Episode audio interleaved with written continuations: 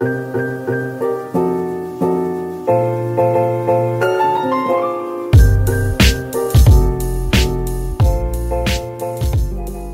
galera, bem-vindo a mais um BoraCast. Tô sumido, não tô? Mais três semanas sem postar nenhum episódio. Ai, tá foda, viu, gente? Pra quem não sabe, eu sou arquiteto esses dias tá bastante agarrado aqui, principalmente essas últimas semanas. E não só isso também, né? Aqui, na onde eu moro, a cidade que eu moro tá de lockdown, tá com toque de recolher e tudo mais. E acaba que vai junta com o trabalho. Mas isso, você acaba desanimando e tal. Também tô com pouco tempo livre, porque tem uma coisa aí dominando meus tempos livres, que no final do, do episódio eu vou contar pra vocês o que que é. O episódio de hoje, o episódio de hoje era um episódio que era para ter saído no começo do mês, mas quem disse que eu dei conta de gravar no começo do mês? E hoje a gente vai falar sobre minhas leituras, que eu ando lendo no mês de janeiro e fevereiro. Posso falar para vocês que eu li bastante coisa boa, viu? bastante coisa boa. Aqui eu vou só dar uma breve resenhada, muito, muito breve, porque eu li seis livros e senão o vídeo fica muito grande se eu vou falar detalhadamente sobre todos. Então eu vou falar bem pouquinho sobre cada um, deixando meus pontos de vida, meus pontos de vista aqui aqui sobre o que eu gostei, o que eu não gostei, dar uma breve sinopse do livro e se eu não gostei também vou falar e também para quem sabe indicar ou afastar vocês se o livro for ruim.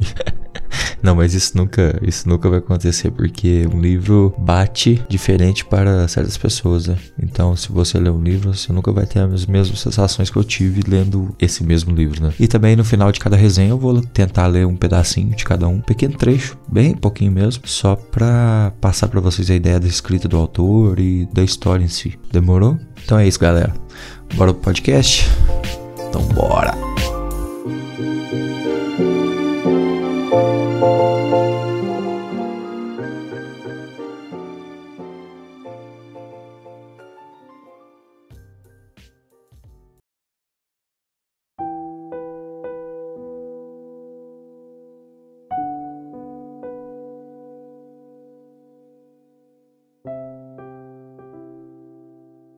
Então, galera, o primeiro livro que eu li é, no mês de janeiro ainda, no comecinho do ano, foi um livraço e para mim é o melhor de todos até agora do ano. E comecei o ano bem, né? Mas dele eu não vou falar muito porque esse primeiro livro é o Labirinto dos Espíritos, último livro do, da série do Cemitério dos Livros Esquecidos, do qual já, já gravei um episódio aqui pro, pro podcast, falando só sobre a série. Lá eu falei muito sobre o primeiro e o segundo livro, que não tem muita relação, entre aspas, entre os dois, então dava pra até falar do segundo. Eu não vou falar muito do quarto, porque é um, o último livro, e, e lógico eu não quero dar spoiler aqui, mas eu posso, posso tentar falar alguma coisa. Por exemplo, o livro se passa no ano de 1950, o personagem principal é a Alicia, Alicia Gris. É uma alma nascida das sombras da guerra, que essa guerra lhe tirou os pais e deu em troca uma vida de dor crônica, uma ferida que ela consegue na época da guerra e tal. Ela é uma investigadora talentosa, por ela ser uma investigadora talentosa, é a ela que a polícia recorre quando um certo ministro, podemos dizer assim, porque se eu falar o nome vai ser spoiler, é,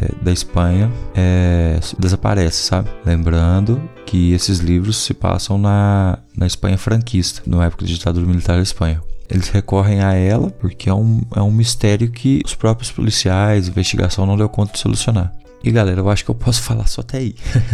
Se eu falar um pouco a mais, vai ser spoiler. Então o livro se passa em Madrid, mas também em Barcelona, igual os outros três da série. Em Madrid a gente vai começar a ver a personagem, a Alice. Em Barcelona, voltando para lá, a gente vai continuar a ver a história do, dos personagens principais do outro livro, que é o Daniel, o Firmin e toda aquela turminha ali que mexeu comigo e me encantou demais. É minha série de livros favorita, igualzinho eu já disse. Eu recomendo muito, muito, muito que vocês leiam, quem gosta e tal. É um retrato tirando toda a fantasia também, toda a fantasia sim, entre aspas, esse romance bem escrito e tal, é um retrato muito importante da época que se passa esses livros, da época da ditadura militar na Espanha, da, da Espanha franquista, é sensacional, cara. E você pode pensar assim, não, mas falou nada, mas eu não posso falar, galera, porque é um quarto livro de uma série, entendeu?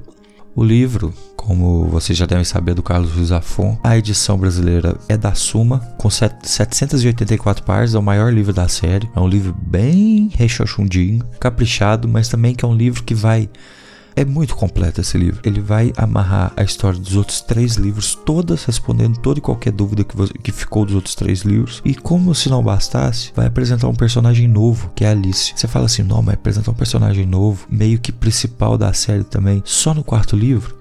Sim, eu tive essa mesma preocupação e me surpreendeu a forma que esse mestre da caneta e do tinteiro conseguiu colocar, conseguiu acrescentar esse personagem novo já no final, entre aspas, da história. Porque vou falar um negócio pra vocês, galera: tem muita água para rolar debaixo da ponte ainda nesse quarto livro. Você, pega o terceiro, você fala, você acha que já rolou tudo? Não, tem muita coisa, muita, muita coisa para rolar ainda. E infelizmente, como vocês já sabem, quem escutou o primeiro podcast aqui que eu fiz falando dessa série, infelizmente ele, Carlos Ruiz esse mago da escrita, faleceu mas, querendo ou não, ele deixou um patrimônio cultural gigantesco aí pra gente. Essa série é incrível, não só essa série, como outros livros dele, que eu inclusive não li. Se eu falar muita coisa, eu vou estar tá falando sem saber, mas que já vi críticas e tal, e todo mundo gosta. E o estilo da história dele é muito cativante. Vai te prender do começo ao fim, eu tenho certeza que vai te emocionar. Como eu tava falando, a edição brasileira da Suma, 784 páginas, livro bem rechonchudinho, foi lançado aqui no Brasil no dia 22 de 8 de 2017. E é isso. Recomendo demais. Cinco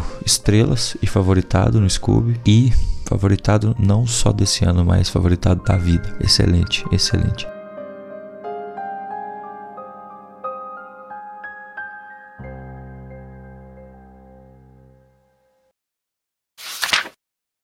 Martim costumava dizer que na Espanha se despreza o adversário, mas se odeia quem segue a própria cabeça e não comunga com nenhum dos lados. Na época, Martaix não acreditou nisso, mas agora estava começando a achar que um único pecado sem perdão na Espanha é não tomar partido e se negar a aderir a um rebanho ou ao outro. E onde há rebanhos de cordeiro, sempre aparecem lobos famintos.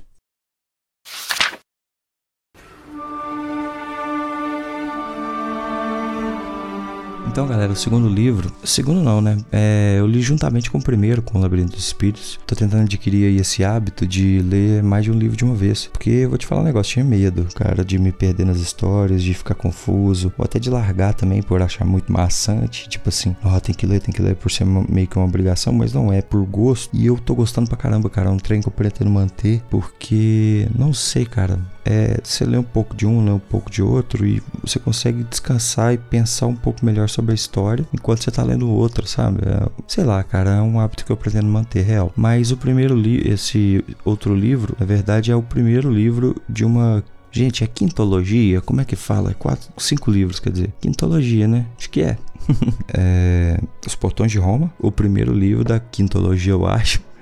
O, Imperador que vai trazer pra gente é uma ficção histórica, antes de tudo. E mais interessante ainda é a estreia literária do Con Eagleday, que é o autor do livro. Velho, o cara já chegou chutando a porta. Tipo, Bernard Cornwell recomenda ele esse livro, para você ter uma noção. Bernard Cornwell, autor de As Crônicas de Arthur, de Crônicas Saxônicas, essas aí são as mais famosas. Trilogia do Arqueiro e outras. Trilogia do Arqueiro não, né? O Arqueiro é o primeiro livro. Trilogia do Santo Graal e outras muitas e muitas e muitas ficções históricas aí. Mas o cara do primeiro livro dele é recomendado por um dos mais brilhantes autores da atualidade. Você vê que cara não é pouca coisa, né? Então nesse livro ele vai trazer pra gente, nos Portões de Roma, o primeiro livro da série Imperador, como eu já disse, vai trazer pra gente a vida de Júlio César, em cinco livros. Como esse livro aqui é o primeiro, ele vai contar a sua infância até ali o começo ali de uma adolescência, talvez, pode-se dizer que sim. Mas logo nesse primeiro livro aqui, ele já começa... O começo eu não vou mentir não, o começo é um pouco devagar, porque infância, né, não tem muito o que fazer.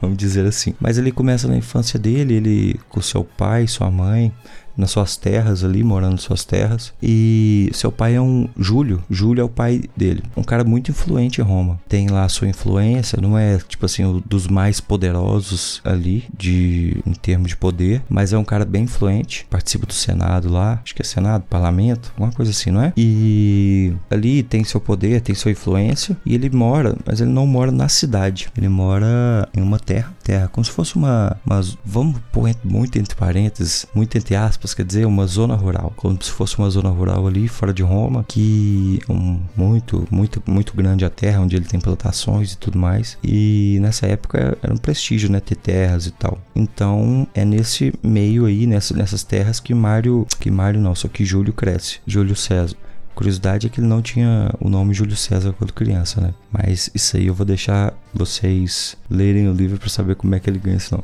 Mas né, essa é a sua infância aí de Júlio César vivendo nessa, nessas terras aí do seu pai, com sua mãe que é doente. Ela tem muitas crises de crises assim epilépticas, algumas, algumas convulsões, coisas assim que a levam aí a, a ficar mais reclusa, mais afastada. Ela é cuidada, bem dizer, 24 horas por dia e conforme Júlio vai crescendo, ela vai piorando. E mas mas Júlio César não cresce sozinho, ele cresce junto com Marcos. Marcos é um órfão, um órfão não, um bastardo, né?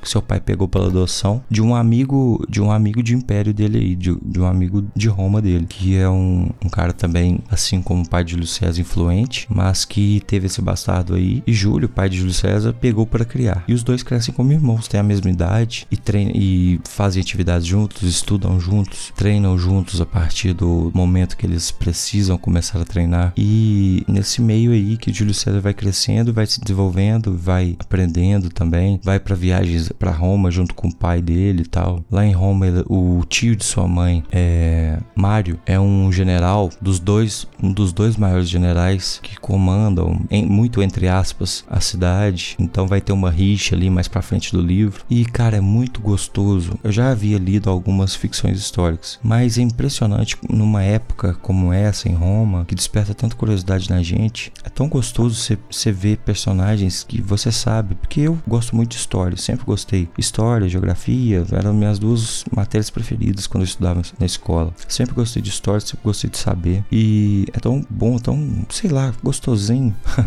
você ler algo sobre personagens reais que, que marcaram o mundo, né? Tipo assim, Júlio César, cara. Quem não conhece Júlio César, entendeu? E não só isso, questões de guerras, questões de momentos, de acontecimentos que, acontece, acontecimentos que aconteceram é foda, né, velho? mas acontecimentos que marcaram aí a humanidade e você vê não assim, não como uma escola, não como uma matéria de uma de história na sua escola que o professor chega e fala assim, aconteceu isso isso aqui no ano tal, no ano tal, no ano tal. Não, mas você vê toda uma linha, uma história sendo traçada e por que aconteceu aquilo, na hora que aconteceu, como aconteceu e qual que foram as repercussões depois. Então é muito interessante, cara, muito interessante, principalmente com personagens tão marcantes. É um baita livro. Não dei cinco estrelas, dei quatro e meio, porque o começo, como eu disse, o começo é bem devagarinho e tal, mas não é uma falha do livro, é porque começa criança e não tem muita coisa que fazer também, né? É, é legal a curva de aprendizado, assim, do, do, dos meninos, do Júlio César e do Marcos, de, de, criança até crescerem, se tornarem homens e tal. Mas é um livro muito foda. Esse, o Con Eagle chegou chutando porta, chutando a porta violentamente e sensacional, cara. Recomendo demais para quem gosta de ficção histórica, para quem gosta de Roma Logo, logo pretendo ler o segundo. Tô dando só um tempo, só uma respirada, porque quero ler bastante coisas ainda, tipo, e é uma série de cinco livros, né? Então eu pretendo acabar ela esse ano ainda. Mas quero ler bastante coisa, quero ler bastante coisa diferente esse ano, como vocês vão ver aqui mais pra frente. Mas recomendo demais, cara. Quem gosta disso tudo aí que eu falei, vai na fé, que é um prato cheio para você, viu?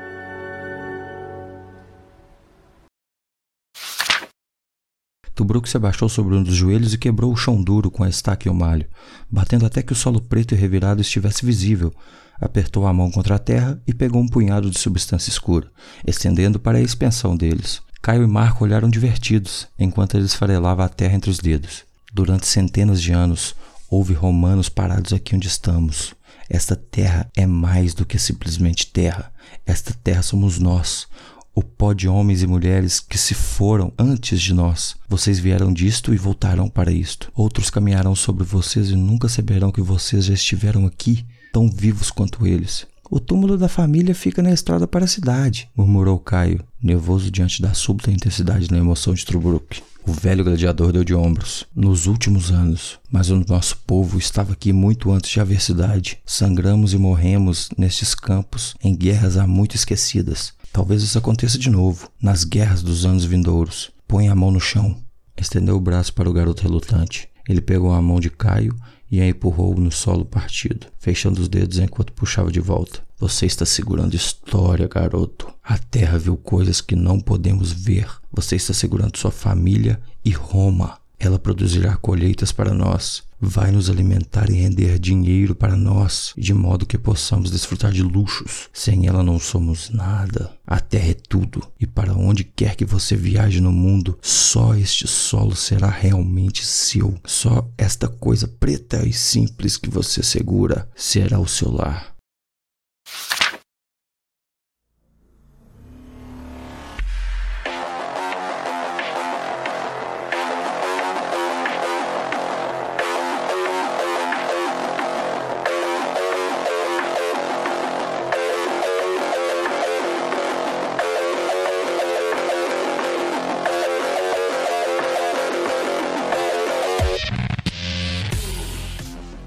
Terceiro livro que eu peguei para ler em janeiro, que eu peguei para ler em janeiro, mas fui acabar ele só lá pro final de fevereiro, porque, olha, foi difícil, viu? Não foi fácil. É um livro de dois caras que eu gosto bastante, que é o Ozob, da Nerd Books. Personagem esse que nasceu em um especial de RPG do, do Nerdcast, podcast mais famoso do Brasil, se eu não me engano, mais velho aí, que tem mais acesso no Brasil, que é do Jovem Nerd e do Azagal, ele também tem canal no YouTube e tal, tem um blog. É do segundo especial de RPG do Jovem Nerd, que o tema é Cyberpunk. E Ozob, claramente pelo nome, já dá pra ter uma noção que é inspirado no Palhaço Bozo. E ele é um replicante criado, é um humano gerado artificialmente, né? Não chega a ser um android, que o android é uma máquina e tal. O replicante é um humano gerado artificialmente. Só que ele é meio que parecido com Bozo, não, não no sentido de palhaço, mas ele é um, um albino, calvo assim na frente assim, mas lá atrás assim, parecendo o cabelo arrupiado assim, da, da, cor vermelha. E que no especial lá de, de RPG do Jovem Nerd, ele é interpretado pelo Azagal. Então o Azagal é o criador do personagem. Ele usa uma granada vermelha no lugar do nariz. E lá não é explicado por quê. Nesse livro aqui, mais pro finalzinho, é explicado. Mas o autor do livro é o Leonel, Cade Leonel Caldela, que inclusive escreveu. tá escrevendo, né? Que por enquanto é uma trilogia, mas vão ter mais livros. É da, da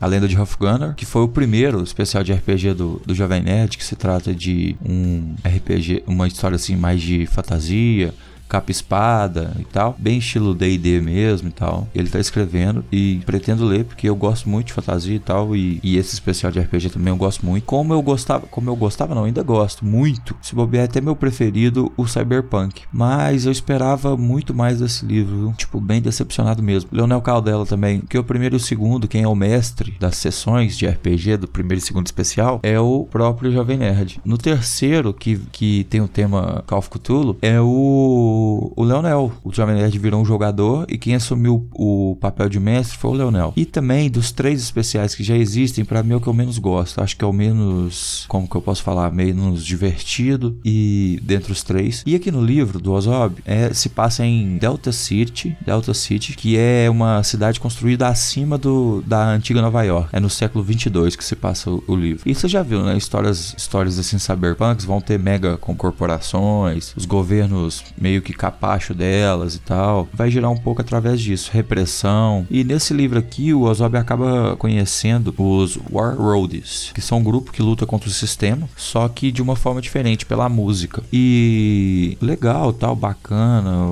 esse esquema assim de, de lutar contra o sistema e tal. Mas para quem escutou os especiais de RPG, vai ter, eu posso falar por mim, não posso falar por todos, né? vai ter uma certa decepçãozinha. Porque para mim, na minha concepção, sobrou sobrou Leonel e faltou Azagal nesse livro. Eu sei que o Azagal não é escritor e não é isso também. Esse é o papel do Leonel. Lá no especial de RPG, eu sei que é uma, uma coisa assim mais, mais divertida e tal. E aqui o Leonel sempre tenta dar um peso e tal, que eu acho, às vezes eu acho bem desnecessário. Trabalho com a diversão, o que, que custa, né? Esse, esse já era o tom lá. Ah, mas é outro tom. Cara, mas o, aquele tom lá ficou tão bom, tão certo. E é um personagem criado pelo Azagal, mas que hoje o mundo inteiro já conhece. Eles recebem fanarts e fanarts uma atrás da outra. Tem 800 camisas, canecas, uma porrada. Tem coleção disso. Tem uma estátua da Iron Studios é, exclusiva desse personagem. Esse personagem saiu no, no Cyberpunk 2077, um jogo. O Jovem Nerd e o Azaghal conseguiram conversar com os criadores lá e colocaram o, o, o Ozob no, no, jogo. Tipo assim, é um personagem que já estava caracterizado. Não precisa, precisava descaracterizar ele desse jeito igual é feito aqui no livro, eu acho. Porque lá no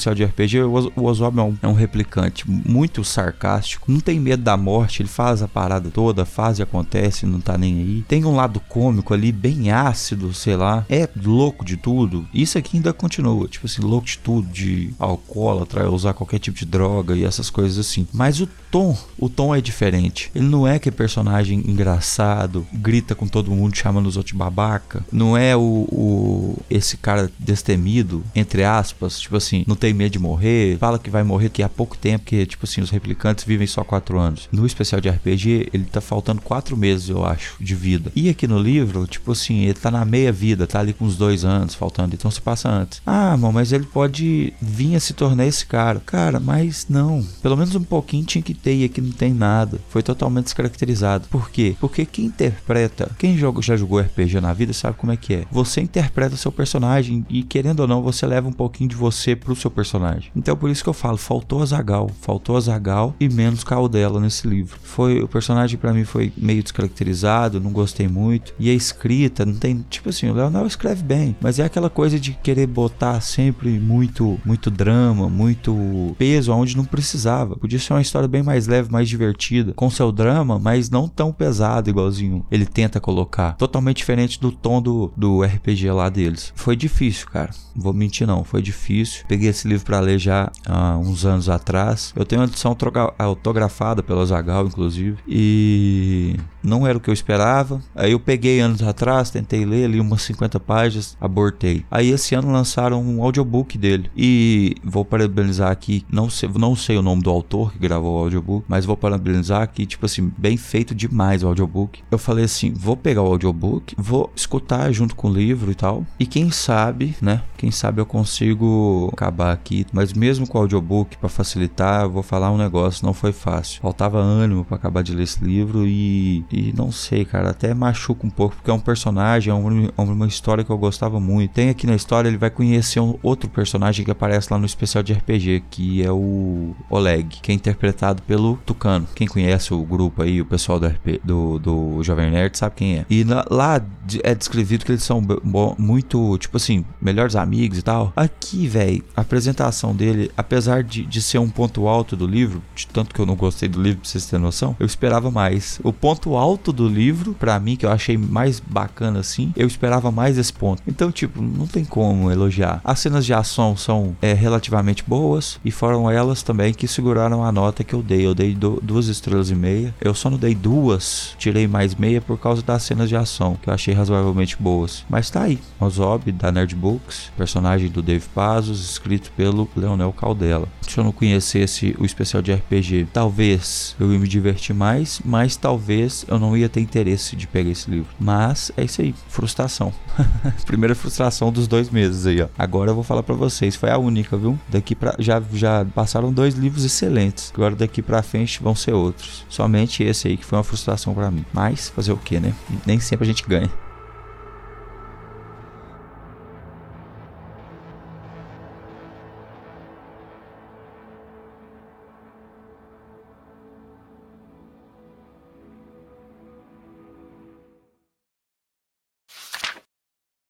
Sabe como os palhaços surgiram? O criador perguntou. O recém-nascido fez que não. Seu corpo era adulto, alto, musculoso, bruto, feito para trabalho pesado. As mãos e os pés eram grandes, cada dedo como um martelo, mas era um recém-nascido. Tinha algumas memórias. Sabia falar e compreender o que o Criador e seus irmãos diziam. Sabia especialmente o que era um palhaço, mas não fazia ideia de como sabia disso. E não sabia como os palhaços haviam surgido. Os palhaços surgiram para nos fazer rir, disse o Criador com um sorriso no rosto.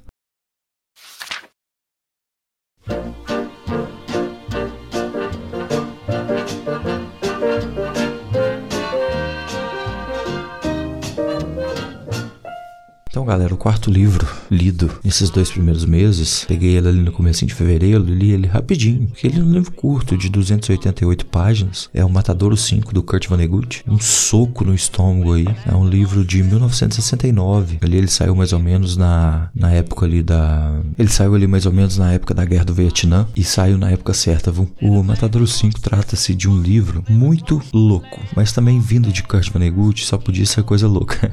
para vocês terem uma ideia, aqui na ficha técnica dele, olha os gêneros: fantasia, horror e ficção científica. Para mim, não tem nada de fantasia, para mim, não tem nada de horror e muito pouco de ficção científica. Para mim, esse livro se trata mais como uma, um livro de relatos e uma falsa bibliografia, como se fosse uma bibliografia de um, certas pessoas com todos os nomes trocados. E é mais ou menos isso que ele fala no começo do livro, explicando, dando, dando, dando o parecer do que, que é que ele vai escrever. Matadouro 5 se passa, é, poderia falar aqui que se passa na Segunda Guerra Mundial, em 1945, na cidade de Dresden? Podia, mas não, não se passa em Dresden. Podia falar aqui que ele se passa na cidadezinha natal do Billy Pilgrim, nos Estados Unidos, que é o nosso personagem principal antes da guerra? Poderia, mas ele não se passa nessa cidade. Poderia falar que ele se passa nessa mesma cidade pós-guerra, quando Billy Pilgrim volta da guerra? Poderia, depois que a guerra acabou, né? Mas não, ele não se passa nessa cidade pós-guerra. Na verdade, ele se passa em todas essas épocas junto. Aí você vai se perguntar: ah, é um livro de, de uma vida. Vai seguir a vida do cara? Sim, vai seguir a vida do cara. Mas não dessa forma que você está pensando. Billy Pilgrim é um americano digamos, normal. Um americano normal, magricelo, novo. Ele começa esse livro aqui bem novo. 1945, a guerra já estava acabando e os Estados Unidos já não tinham forças mais para mandar para o campo de batalha. Então qualquer um que se alistasse, eles estavam mandando e foda-se. Não estava muito assim fazendo preparamento, vendo se a pessoa era capacitada, se tinha conhecimento sobre, sobre alguma, algum tipo de ação militar, alguma coisa. Não, pegavam e costumava ser os mais novos os mais velhos, porque os homens já, entre aspas, formados e capacitados já tinham ido, já tinham morrido, já tinham voltado feridos, ou ainda estavam lá exaustos lutando no, nas linhas de frente. Então, as buchas de canhão que sobravam eram quem? Os novos, sem experiência alguma, e os velhos, com experiência demais já, e talvez até cansados. Os Estados Unidos mandava essas pessoas. Billy Pilgrim foi nessa barca, se alistou e foi para a guerra. Já do seu final, em 1945, foi guerrear ali na, na Alemanha, acabou sendo preso. Seu batalhão foi atacado, ele ficou, ele descolou do seu batalhão juntamente com mais um amigo seu de batalhão. No meio do caminho eles encontraram encontraram mais dois soldados americanos ele se juntou a eles. E mais para frente, Billy Pilgrim é capturado e foi para Dresden. Em Dresden teve o maior bombardeio da Segunda Guerra Mundial, feito pelos alemães? Não, feito pelos aliados, que foi, se eu não me engano, Estados Unidos e Inglaterra que bombardearam Dresden. Dresden era uma cidade turística alemã, uma cidade linda, maravilhosa e que não, não tinha forças alemãs ali. Tinha uma delegacia pequena. Sim, tinha, tinha policiais nazistas ali, tinham, realmente, mas que estavam tocando a normalidade ali na cidade, não estavam participando da guerra. O que tinha ali era um campo de prisioneiros, prisioneiros americanos e teve o bombardeio. As forças de inteligência inteligência alemã na época falaram que esse bombardeiro foi responsável por mais de 200 mil mortes. Não morreram por causa dos impactos da bomba, morreram envenenados pelos gases e tal e queimados. Não foi uma Hiroshima e uma Nagasaki que bateu, explodiu, uf, as pessoas ali ao entorno evaporavam instantaneamente. Não, simplesmente morreram decepadas com algum estilhaço, algum pedaço, ou morreram queimadas, ou morreram envenenadas com os gases. E os responsáveis pelos ataques alegaram morte de 25 mil pessoas. Mas não, não foi só isso. E muitos sabem que morreu mais de 100 pessoas. Muitos, assim, especialistas afirmam que morreram mais de 100 mil pessoas ali. Fácil. E essa foi a cena que Billy Pilgrim presenciou. Mas não só Billy Pilgrim. Kurt Vonnegut, o autor do livro, presenciou. Ele também foi para a guerra nessa mesma época. Ele também lutou e seu pilotão também foi atacado nessa mesma época. Ele também conseguiu fugir com um amigo e mais dois soldados de outro pelotão que eles encontraram no meio do caminho. Ele também foi pego ele também foi levado para Dresden. Ele também presenciou o ataque de perto. Ele também teve que limpar a cidade de pedras e coisas e, e destroços. Não, limpar a cidade dos cadáveres, partes de pessoas. Aí você pensa, tá, beleza. Esse livro é um relato de guerra prisioneiro de Kurt Vonnegut, onde ele só trocou o seu nome e colocou outro nome ali. Tá, beleza. Você pode pensar assim. Você pode pensar assim. Talvez até seja, mas acontecem umas coisas aqui que não são, entre aspas, reais na nossa norma normalidade terrena, que se é que eu posso dizer. O que vai acontecer é que Billy Pilgrim, lá quando o batalhão dele é atacado, que ele foge, nesse caminho, nessa ida, ele descobre que ele tem, digamos, um poder ou talvez uma visão diferente do mundo e do tempo. A partir desse momento ele consegue presenciar sua vida não como uma linha reta e nem como um círculo onde ele fica fazendo o mesmo movimento sempre. Não, como pequenos trechos. Ele deita, fecha os olhos e acorda a criança, vivendo uma situação que ele já tinha presenciado. Ele tira uma, um cochilo, fecha os olhos quando criança e acorda já idoso, ou quase idoso. Ele fecha os olhos, dormindo, e acorda na época da guerra. Acorda em Dresden ou acorda no trem que levou ele para lá. Fecha os olhos de novo e acorda no dia de sua morte. Morte essa que ele presenciou muitas e muitas vezes, como ele mesmo diz no livro. E Billy Pilgrim chega uma certa hora, ele fecha os olhos e acorda num dia muito especial para ele. Acorda no dia que ele foi abduzido. Isso mesmo. Billy Pilgrim foi abduzido pelos Traufamagorianos Trofamadorianos, uma raça de alienígena aí do planeta Trofamador, que digamos que são muito similares ao Billy Pilgrim, mas não em aparência, né? Na forma de ver o tempo. Mas mesmo assim, a, a forma que eles veem o tempo é diferente da que o Billy Pilgrim vê. Eu, eu, lendo, entendi que eles. A gente vive num mundo em três dimensões. Eu entendi que eles vivem no mundo em quatro dimensões. Posso estar enganado. Sendo que a quarta dimensão é como se fosse um tempo, como se fosse o tempo. Então, Billy Pilgrim é pego por esses alienígenas em um determinado momento de sua vida e é levado para o planeta deles, Trovamador, para ficar no zoológico, literalmente no zoológico, como se fosse um, sei lá, um chimpanzé aqui na Terra no zoológico para outras pessoas verem. É isso, é um animal de, de exposição preso em Trovamador. E sim, esse é só um momento de sua vida. Tudo corre bem até pós-guerra, até ele decidir contar para os outros, revelar esse segredo dele. Mas aí que tá a discussão. Será que isso tudo realmente aconteceu?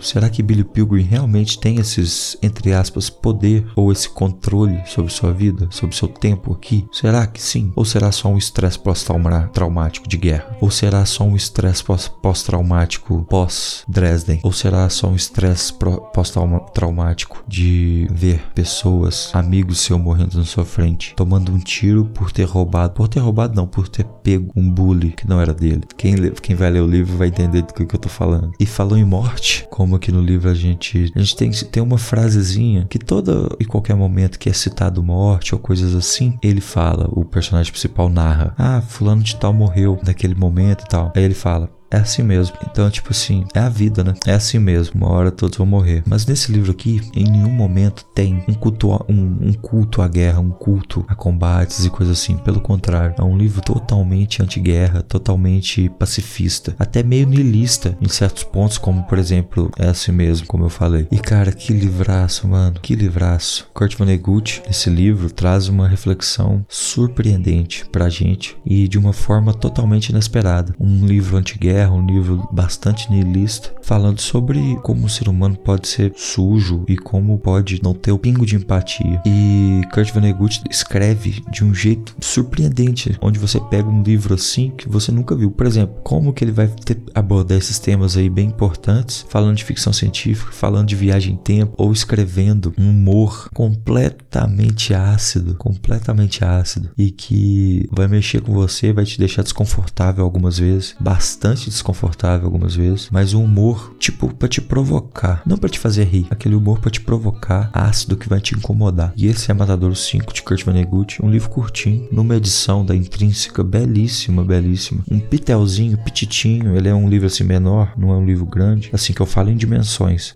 Juntamente com Matador 5, a Intrínseca trouxe, trouxe mais três livros do, do Kurt Vonnegut. Um foi Piano Mecânico, que é o primeiro livro que ele escreveu. O outro foi Café da Manhã dos Campeões, que foi o livro justamente após esse aqui. E todos, eu tenho os três aqui, porque eu não resisti comprei os três. Todos numa edição linda, linda, linda da Intrínseco. Podia trazer mais, viu, senhor Intrínseco? Tem aí Sereia de Titãs também, que eu quero muito ler. Tem um outro lá que eu esqueci o nome, não vou lembrar agora. Mas falando sobre Matadouro 5, um livraço, cara. Livraço provocante, engraçado, que vai te, te cutucar, eu acho. O livro inteiro. Vai te botar para baixo algumas horas, vai te, te escancarar, eu acho. Como a vida é insignificante e como o ser humano pode ser um lixo. Literalmente, literalmente. Livraço, livraço. Esse esse livro, inclusive, saiu, como eu falei no começo, saiu na época da Guerra do Vietnã. E por ser um livro totalmente anti-guerra e critica muito a, a, o culto à guerra, essas coisas assim, foi proibido em uma porrada de cidade nos Estados Unidos. Uma porrada. E quando a, o cara escreve um livro anti-guerra e solta ele em meio a outra guerra ele consegue ser proibido em algumas cidades, eu acho que ele, né, conseguiu atingir seu objetivo. Porque o livro é um clássico hoje em dia e acho que deveria ser, ser, lido por bastante gente, principalmente nesse mundo de hoje, que a falta de empatia tá reinando aí por causa do Covid. Acho que bastante gente deveria ler esse livro? E é isso aí. Tadoro 5, Kurt Vonnegut, Pedrada. Dei nota 4, eu acho, se eu não me engano. Ou 4,5. Acho que foi 4. Porque em alguns momentos aqui eu acho que a viagem é tanta que eu fiquei meio perdido. Mas é, é aquele. Eu não favoritei, mas é um 4. Eu, é, mesmo dando 4, eu fiquei com vontade de favoritar. Livraço. Matadouro 5, Kurt Vonnegut.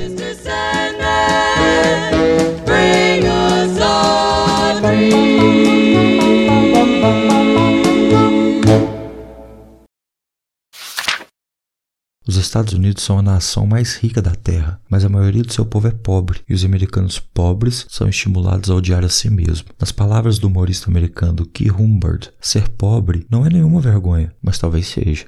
De fato, Ser pobre é um crime para os americanos, ainda que os Estados Unidos sejam uma nação de pobres. Todas as outras nações têm tradições folclóricas sobre homens pobres, mas extremamente sábios e virtuosos, e assim mais dignos de estima do que qualquer outro dotado de poder e riqueza. Histórias desse tipo inexistem entre os americanos pobres. Eles zombam de si mesmo e glorificam os mais afortunados. O mais ignóbil restaurante ou bar de propriedade de um homem que em si é pobre tem imensas chances de exibir na parede um cartaz propondo a seguinte pergunta cruel: Se é tão esperto, por que você não ficou rico?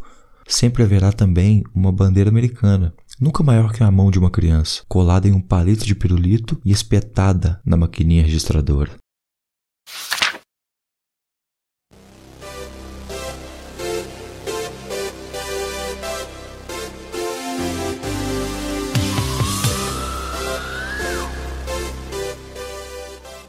Então, galera, o quinto livro que eu peguei para ler, já em meados ali de fevereiro, mais pro finzinho, eu li ele bastante rápido e eu vou falar um negócio. Por que, que eu demorei tanto para ler esse livro, viu? Porque eu tenho ele já há muito tempo, comprei ele antes do filme sair e falei assim, vou ler isso aqui antes de, antes de ver o filme, né? Que o filme foi dirigido pelo Spielberg, diretor grande, famoso, de, de uma porrada de filme aí que eu gosto. Eu falei assim, hum, vai sair esse filme sobre esse livro. Então, bora ler o livro primeiro antes de ver o filme, né? Acabou que eu não li o livro, acabou que eu não vi o filme até hoje.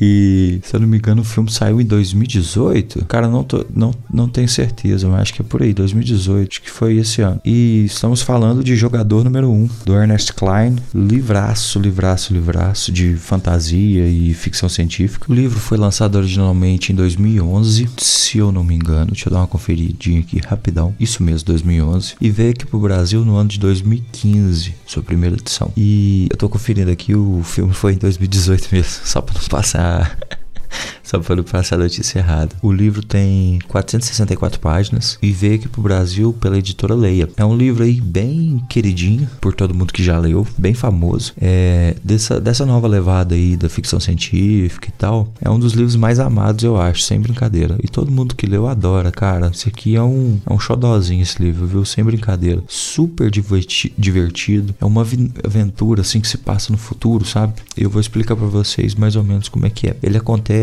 ele se passa no ano de 2044. A Terra, se passa na Terra, ela já não é mais a mesma, sabe? É só fome, guerra, desemprego. E isso tudo empurra cada vez mais as pessoas que ainda sobrevivem na Terra por um estado de empatia, tipo assim, inigualável. E a galera que consegue fugir disso tudo, ela foge através do Oasis. É uma utopia virtual global permite que os usuários sejam o que eles quiserem. Um lugar onde o personagem pode pode viver, fazer o que quiser, se apaixonar, criar amizades, ir atrás de aventuras, porque a principal criação do Oasis foi tipo um, um MMO. Você tem quests, você tem aventuras, e é uma realidade virtual gigantesca. Acho que se pode dizer milhões de planetas diferentes, cada um mais louco que o outro. Nada. Tem alguns mais próximos à realidade, tem outros mais próximos à fantasia, e fantasia de todos os tipos: fantasia medieval, fantasia cyberpunk, fantasia fantasia futurística. Lá dentro você tem mundos que tem magia, você tem mundos que tem tecnologia, zonas que a magia é bloqueada e só reina a tecnologia, ou vice-versa, zonas que é tudo liberado. Então é uma viagem. E muito desses mundos são inspirados nos anos 80, em filmes, em séries, em, sei lá, quadrinhos, livros, games, tudo, tipo assim,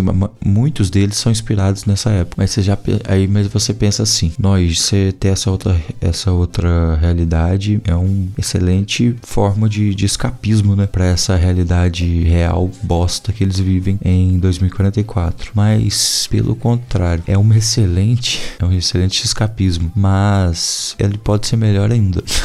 Podemos dizer assim, porque o criador do Oasis, o, o já falecido James Halliday, ele, é, ele era bilionário podre, podre de rico criou o Oasis e na sua morte ele, digamos que abriu um concurso para quem quisesse participar, para todas as pessoas do mundo que quisessem tivessem acesso ao Oasis. E, inclusive todas, toda e qualquer pessoa, não toda, vai, mas tipo assim, quase toda pessoa tem acesso ao Oasis, porque é uma coisa assim aberta a todos e você acha no lixão assim um aparelho de realidade virtual já estragado, você dá uma arrumadinha e ele funciona. Lógico que tem aparelhos mais novos, aparelhos mais velhos, com uma melhor tecnologia, outros piores, mas é um, uma parada muito acessível para todos, do pobre ao mais, rico, ao mais rico. E o James Halliday, que é o bilionário criador do Oasis, deixou pra galera esse jogo aí quando ele morreu. Ele não tinha nenhum parente, nem nada disso para que pudesse deixar sua fortuna e sua herança, que é o próprio Oasis, que é uma ferramenta que todo mundo nessa, nesse futuro usa e muitas e muitas e muitas outras empresas aí estão de olho, né? Que é uma forma de ganhar dinheiro e tudo mais. Mas ele deixou o famoso easter egg aí, né? Quem achasse o easter egg ganharia, era o herdeiro. Era o herdeiro de toda sua fortuna, fortuna e poder adquirido em anos e anos de, de criação aí no Oasis. E o livro abre com o Wade. Wade, que é o nosso personagem principal aí, ele é pobre pra caramba. Ele não tem pai, não tem mãe. A mãe dele morreu quando ele era criança. O pai, se eu não me engano, ele nem chegou a conhecer. E ele mora com a tia dele numas zonas de trailer trailer que não são esses trailers normais, porque as estradas já são muito perigosas. Então a galera começou a fugir de zonas menores para cidades maiores. Acabou que as cidades, que as estradas ficaram todas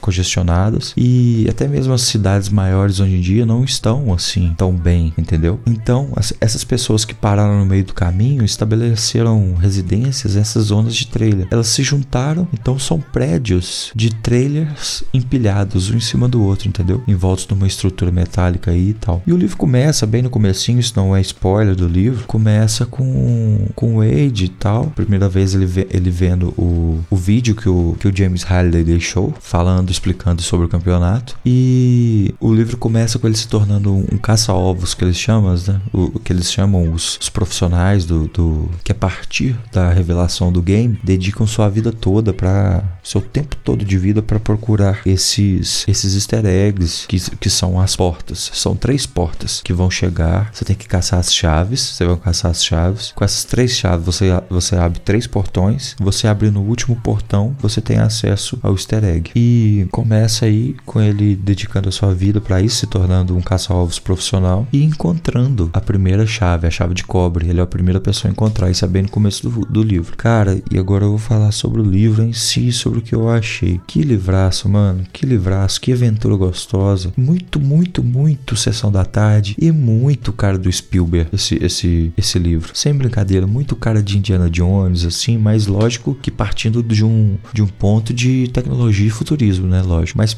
perfeito, cara. Não sei porque eu demorei tanto para ler esse livro, sendo que eu tenho ele há muito tempo já, cara. Muito tempo. Deixei passar o hype e li agora. Não sei porquê também, porque eu olhei para ele e vi e eu falei assim: é, vou te ler. Acabou que eu li e gostei demais, cara. Me arrependo de não ter lido antes. Fiquei mais curioso indo para ver o filme. Eu ouvi falar que, tipo assim, os easter eggs aqui é um livro cheio de easter egg. Cheio de easter egg. Não o prêmio que eu tô falando, mas sim os as pitadas de easter egg que o autor coloca entre no, nos mundos e tal. É um filme, é uma música, é um game, é uma série, é um comercial. É essas coisas assim, do, um brinquedo, essas coisas assim. E todas do, do dos anos 80. Então, eu vi falar que o filme que o Spielberg dirigiu são mais puxados para os anos 90, os easter eggs que tem no filme. Mas mesmo assim, eu fiquei muito curioso e vou correr atrás desse filme aí. Pior que eu não sei onde que tá, e deve estar tá na, na, na Amazon Prime Video, porque na Netflix ele não tá. Eu assisto Netflix e eu já cacei não tá. Ou na HBO Max, não sei, vou caçar isso ainda. Mas pretendo muito assistir o filme. E foi cinco estrelas e favoritado, não podia deixar de favoritar. E eu nunca me diverti lendo um livro, eu nunca me diverti tanto lendo um livro igual lendo esse. Em questão de diversão. Aqui não vai ter frases poéticas, não vai ter trechos belos e bonitos falando sobre algum tema, alguma coisa, mas vai ter diversão. O que você vai ler, vai ler rápido porque é muito divertido, te empolga, muito empolgante e tal. Você quer saber o que vai acontecer, apesar de ser uma historinha assim leve e tal, tipo filme de sessão da tarde, meio previsível o final, mas a aventura é demais, cara, é muito gostosa. O desenvolvimento dos personagens e tal é foda, foda, foda, foda. Gostei muito. Ernest Klein ganhou meu coração. Esse livro ganhou uma continuação tem poucos anos, eu acho. Saiu aqui no Brasil, acho que ano passado, ano retrasado, não sei. Que eu ouvi falar que é uma bomba. A pessoa não, não dá pra pessoa acertar sempre, né, gente? Eu ouvi falar que é uma bomba, eu queria até ler pra eu mesmo fazer o julgamento, mas booktubers aí famosos aí que eu acompanho leram e falaram que é uma bomba e eu dei uma desanimada, mas eu ainda quero pro futuro ler. Só não sei se, se eu vou fazer igualzinho esse aqui, tipo, deixar muito tempo. Acho que sim, né? Porque esse eu tô bem desanimado. Mas vamos ver. É isso aí, jogador número 1 um, do Ernest Klein. Livro foda, recomendado demais para quem gosta aí de livros de aventura e coisas assim.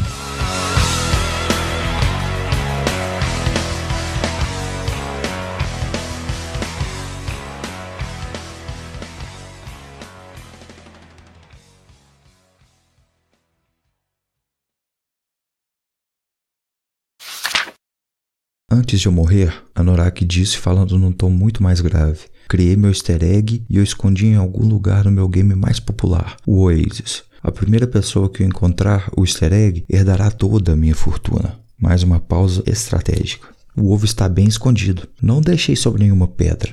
Acho que podemos dizer que ele está trancado dentro de um cofre que está enterrado em uma lua secreta, escondido no meio de um labirinto em algum lugar. Ele levou a mão à têmpora direita e completa. Aqui dentro. Mas não se preocupem, deixei algumas pistas por aí para vocês terem por onde começar, e aqui vai a primeira. A Norak fez um gesto exagerado com a mão direita e três chaves apareceram girando lentamente no ar diante dele. Elas pareciam feitas de cobre, jade e cristal. Enquanto as chaves giravam, a Norak recitava um verso, e cada frase que diz apareceu em uma legenda flamejante na parte interior da tela. Três chaves escondidas abrem três portões guardados e três boas qualidades deverão ser inerentes ao errante avaliado. Quem demonstrar ter os exigidos predicados chegará ao fim, onde o prêmio será alcançado. And you open the door and you step inside. We're inside our hearts. Now imagine your pain as a white ball of healing light. That's right, your pain, Então, galerinha, o último livro, sexto livro aí, pegado ali mais ou menos no meio de fevereiro. Li ele juntamente com o jogador número 1. Um, como eu falei para vocês, estou tentando ler mais aí, é, mais livros juntos, em vez de esperar e tal. Dessa vez foi um clássico, clássico zaço contemporâneo. Todo mundo já viu falar uma vez na vida. Você conhece Tyler Durden?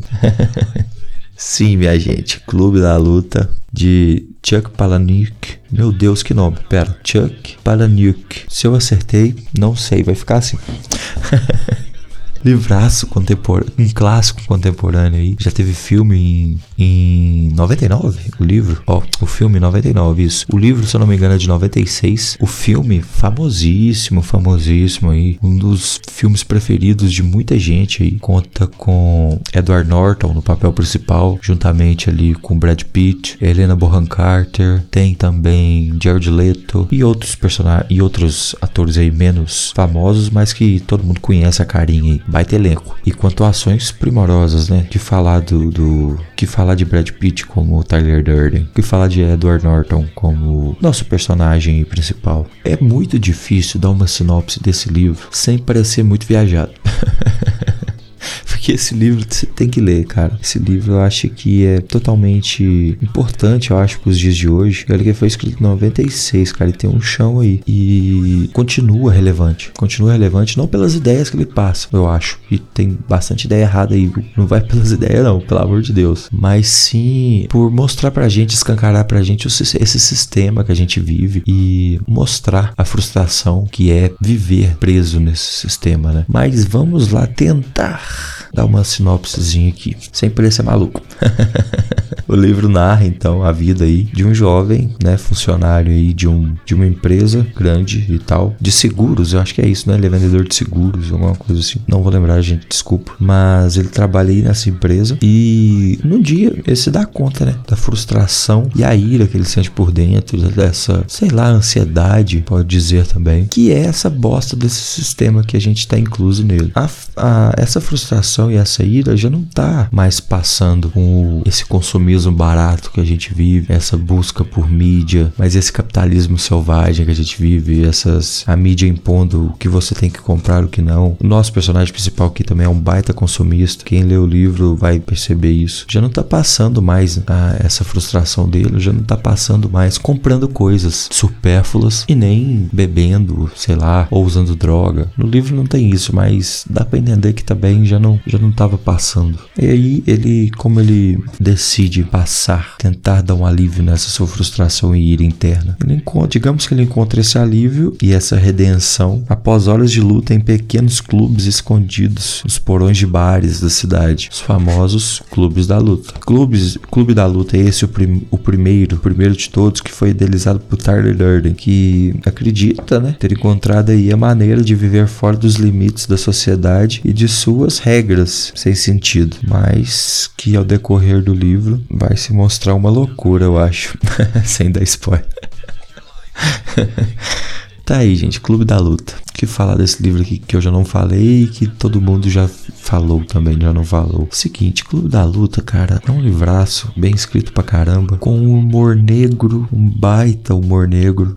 Outro livro aqui com humor bem ácido, sabe? Mas eu acho que, por exemplo, como eu falei no Matador 5, com humor bem ácido, aqui já é um humor mais, mais puxado por humor negro também. Ah, quer saber? Os dois têm um humor bem pesado. Não é humor, quer dizer, é humor, né? Idiota. Eu tô falando assim, são iguais, mas diferentes. Eu não sei como explicar. Até porque o conceito é outro. Lá no Matador 5 é uma crítica à guerra, aqui vai ser uma crítica ao consumismo, uma crítica também a esse sistema que a gente vive, que a gente tá imerso nele. E muitas das vezes a gente não sabe como sair, infelizmente. E se tem como sair, né? Porque a sociedade é uma correia dentada, né? Eu acho. E, e sempre vai ser assim, os mais os maiores explorando os menores. Infelizmente. Queria mudar, queria, mas não, não parte só de uma pessoa. E esse livro aqui é um soco na cara, justamente nesse ponto aí. E igualzinho eu falei e repito, não se apeguem ao, ao método, e sim ao que ele quer dizer. Livraço, livraço. Desses livros aí que. Desses livros aí que vai existir só ele, entendeu? Vai ter só ele aí e essa pessoa nunca mais, esse autor nunca mais vai escrever um livro assim. Eu acho, desculpa, desculpa Chuck, mas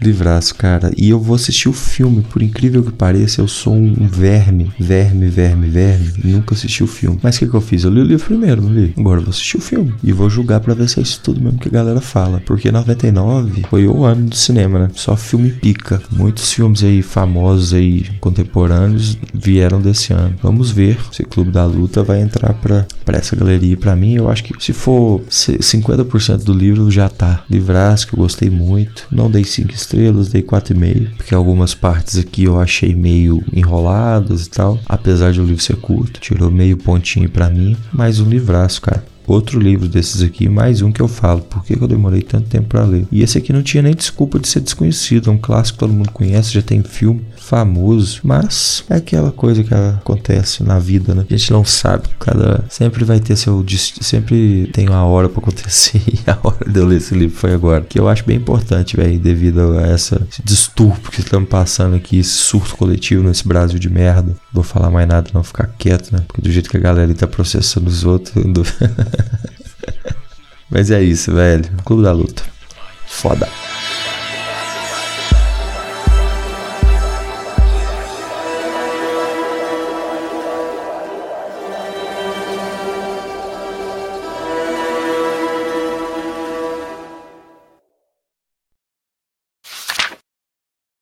Categoria de homens e mulheres jovens e fortes que querem dar a própria vida por algo.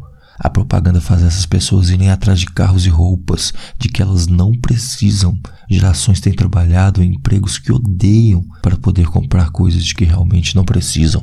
Não temos uma grande guerra em nossa geração ou uma grande depressão, mas na verdade temos, sim, é uma grande guerra de espírito. Temos uma grande revolução contra a cultura. A grande depressão é a nossa vida. Temos uma depressão espiritual.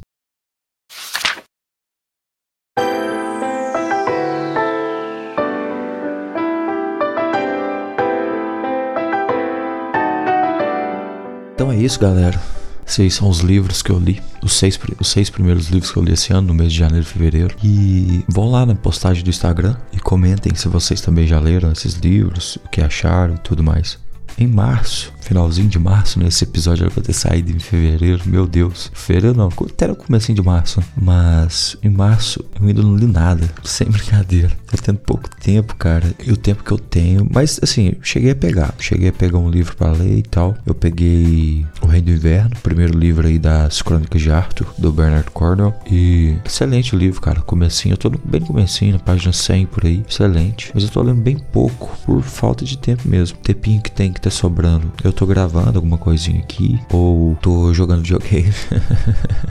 Comprei Days Gone. Cara, que jogo massa. Tô agarrado, cara. Perdendo um tempinho nele, viu? E também tô assistindo bastante coisa aí no Netflix. Não sei porquê, mas eu peguei para rever toda a primeira temporada. Primeira temporada não. Todo o desenho e Avatar, a lenda de Aang. Acabei ele. Pra depois poder ver a lenda de Korra, que eu nunca tinha assistido. Assisti, gostei pra caramba. Depois, se quiserem também programa aqui, eu até falo um pouco. E também, acabei de ver essa vi, essa eu junto com a Camila. É, a série chama Os Segredos. Caralho, como é que é? Segredos de. Ah, tá aqui, ó. Os Segredos de Manche. Caralho. Manshade. Os Segredos de Manshade. É uma série de investigação criminal aqui, tem só a primeira temporada dela na Netflix. E eu acho que nem vai sair mais. Não sei porque eu não vi ninguém falando dessa série e tal. Mas é uma série europeia. Acho que é de Luxemburgo. Não sei. De algum país assim. não lembro qual. Mas a série é boa. No final, meu nhê. Mas fazer o que, né? Mas em contexto geral, a série é bem boa. Gostei. Assim, na medida do possível, né? Às vezes me parece ser bem meio genérica, assim, sei lá, também. Mas agora eu comecei a assistir Umbrella Academy. Tô aí no terceiro, quarto episódio, não sei. E lá vai. Também já passou o hype de Umbrella Academy muito tempo, né? Eu sempre deixo os hype das coisas passar, velho. Como é que eu sou idiota assim? Pelo amor de Deus. Ah, é. Mas é isso. Isso que eu tenho feito nos meus tempos livres. E agora, no mês de abril, eu quero ver se eu começo a ler mais. Tirar o atraso aí de março, porque deu um mês quase inteiro de folga aí. Também tenho que pedir aqui uma desculpa também pela dicção que tá terrível nesse episódio. Porque, galera, foi mal, mas eu gravei tudo de madrugada. Tipo, não, não em um só dia, gravei mais dias. Então, parece que só vai piorando. Quando, tipo assim, do primeiro até o sexto livro e até agora o encerramento, parece que só vai piorando na dicção. Tem hora que sai tudo enrolado e eu fico assim, meu Deus. Fui reparar isso só na edição depois. Então, galera, foi mal aí. Na próxima eu vou melhorar isso aí. Estamos em obras, procurando melhorar. Mas na próxima, vou ver se eu melhoro essa dicção aí, porque pelo amor de Deus, né? Isso ficou horroroso.